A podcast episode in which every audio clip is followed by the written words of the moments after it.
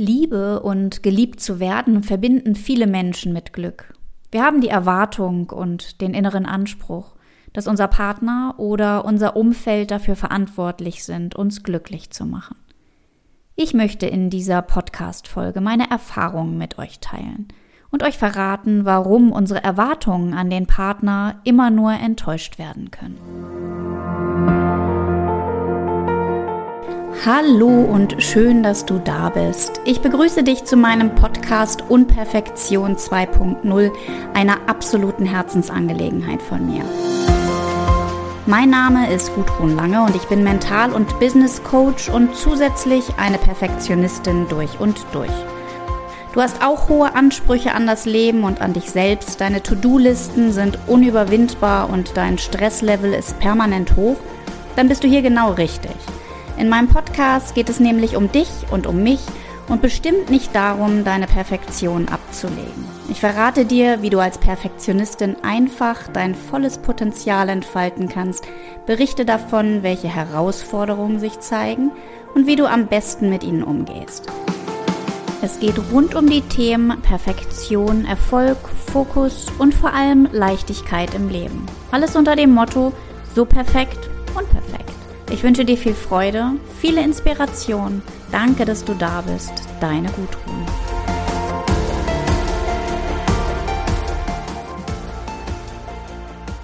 Aus meiner Sicht suchen viele Menschen Liebe an falschen Orten. Und wenn ich ehrlich bin, war es früher bei mir auch so. Liebe und Anerkennung gehören zu den Grundbedürfnissen von uns Menschen. Jeder von uns erinnert sich an dieses erste Kribbeln im Bauch, wenn wir frisch verliebt sind. Dieses Gefühl, fliegen zu können, diese Leichtigkeit im Leben, die auch schnell wieder abflaut. Wenn ich mein früheres Verliebtsein betrachte, weiß ich, dass ich bereits zu diesem Zeitpunkt angefangen habe, Rollen zu spielen.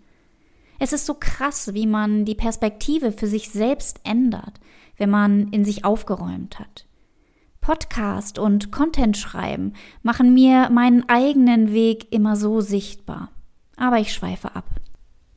In Partnerschaften zeigen wir uns, gerade wenn wir jung sind, von unserer Schokoladenseite. Umso älter wir werden, umso mehr lassen wir unsere Lebenserfahrung in die Partnerwahl einfließen.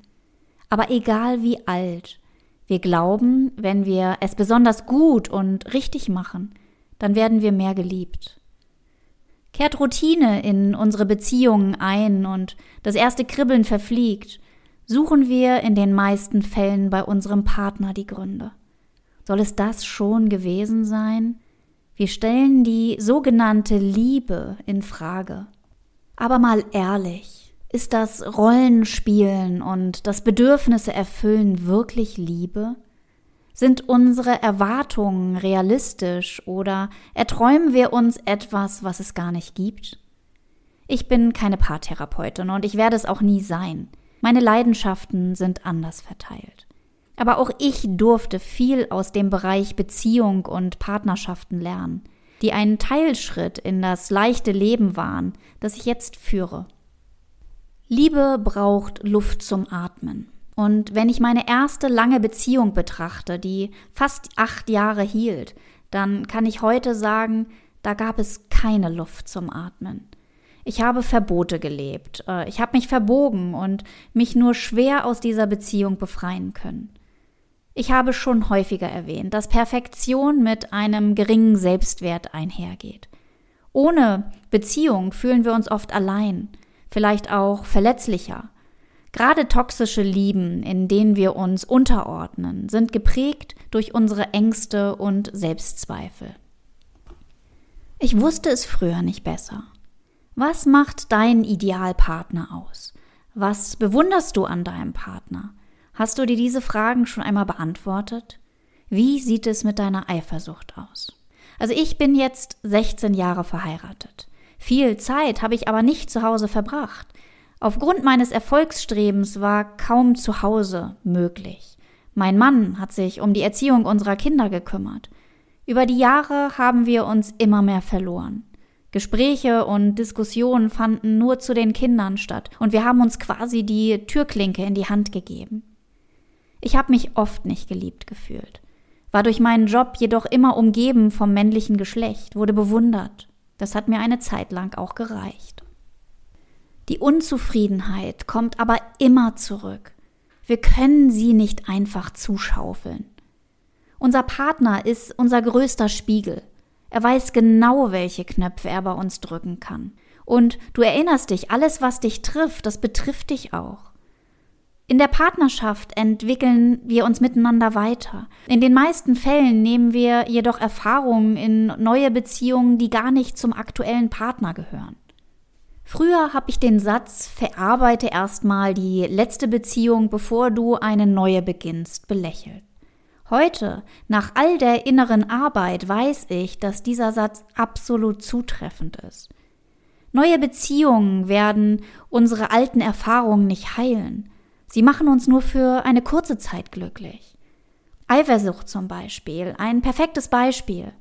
Sind wir nicht eifersüchtig, weil ein früherer Mann oder eine Frau uns hierfür einen Grund gegeben hat? Hat unser neuer Partner einen Anteil hier dran? Nein. Trotzdem stülpen wir unsere alten Erfahrungen über den neuen Mann oder die neue Frau drüber. Die Erwartung, dass unser Partner dafür verantwortlich ist, uns glücklich zu machen, und ja, so habe ich auch gedacht, dürfen wir schnell ad acta legen. Unsere Erwartungshaltung macht unsere Beziehung auf eine Art und Weise toxisch. Es ist quasi eine Befehlshaltung unserem Partner gegenüber.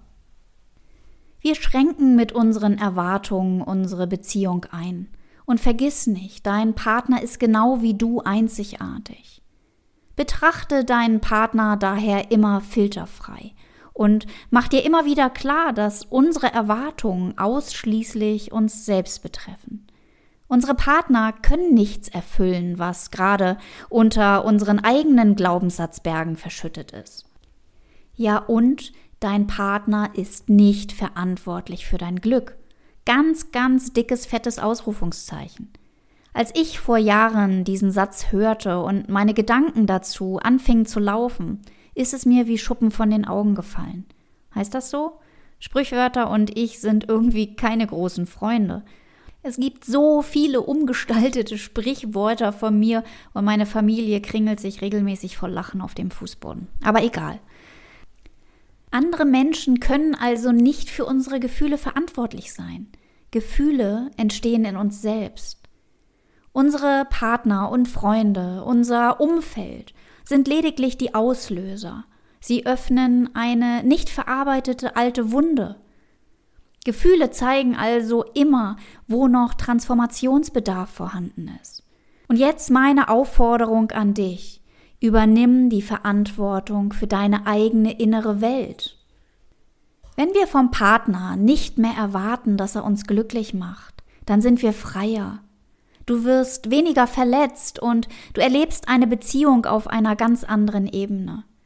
Sieh und liebe die Einzigartigkeit deines Partners. Sehe ihn so, wie er wirklich ist. Wünschst du dir eine Veränderung, dann fängt diese Veränderung immer bei dir selbst an. Und du kennst sicher auch den Spruch, wer verletzt ist, verletzt. Trigger unseres Partners betreffen immer uns selbst. Deine Bewusstheit über deine offenen Wunden, deine nicht verarbeiteten Erfahrungen bieten dir die Möglichkeit, diesen Kreislauf des Verletzens zu durchbrechen Denk mal drüber nach. Erwartungen an unseren Partner katapultieren uns zudem wieder mal in eine Mangelhaltung. Wollen wir das wirklich? Aus der Mangelhaltung wird auf jeden Fall kein Glück entstehen. Alles beginnt bei uns selbst. Unsere Erwartungshaltung sollte sein, uns selber glücklich zu machen. Je glücklicher du bist, umso glücklicher ist deine Beziehung. Nicht dein Partner ist verantwortlich für deine Gefühle. Du bist es selbst. Gefühle hängen immer damit zusammen, wie wir unsere Erfahrungen bewerten. Liebe ist ein Bestandteil von uns. Hört sich hochgestochen und vielleicht komisch an, aber wir tragen alle immer Liebe in uns. Wir selbst dürfen lernen, Liebe anzunehmen. Und ja, das stellt für uns Perfektionistinnen, die ein angeknackstes Selbstwert haben, oft ein Problem dar. Ich habe schon so oft darüber gesprochen. Sei dir Komplimente wert. Hab nicht immer das Bedürfnis, etwas zurückgeben zu müssen. Lerne es dankbar, Hilfe anzunehmen. Freu dich darüber, ohne ein schlechtes Gewissen. Glücklich sein hat somit viel mit unserer Selbstliebe zu tun. Mach dich auf die Reise zu dir selbst, auf die Reise zu deinem Glück, auf die Reise, dich selbst zu lieben, dir selbst Anerkennung zu geben. Was gilt es also zu tun? Im ersten Schritt solltest du dir über deine alten Wunden bewusst werden und diese für dich, aber auch für deinen Partner heilen. Welche Knöpfe drückt dein Partner bei dir? Welche Emotionen löst er immer wieder aus? Um diese Emotionen gilt es sich zu kümmern. Welche Eigenschaften sind es, die dich bei deinem Partner stören? Was nervt dich immer und immer wieder? Kennst du diese Eigenschaften vielleicht aus deiner Kindheit? Gibt es Menschen aus deiner Vergangenheit, die deinem Partner ähnlich sind? Wo findest du diese Eigenschaften bei dir? Lehnst du diese vielleicht auch innerlich ab? Verändere deine Bewertung über deine Beziehung.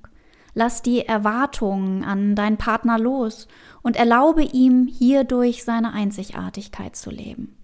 Lerne es, in Beziehungen keine Rolle zu spielen. Das kostet nur unnötige Kraft.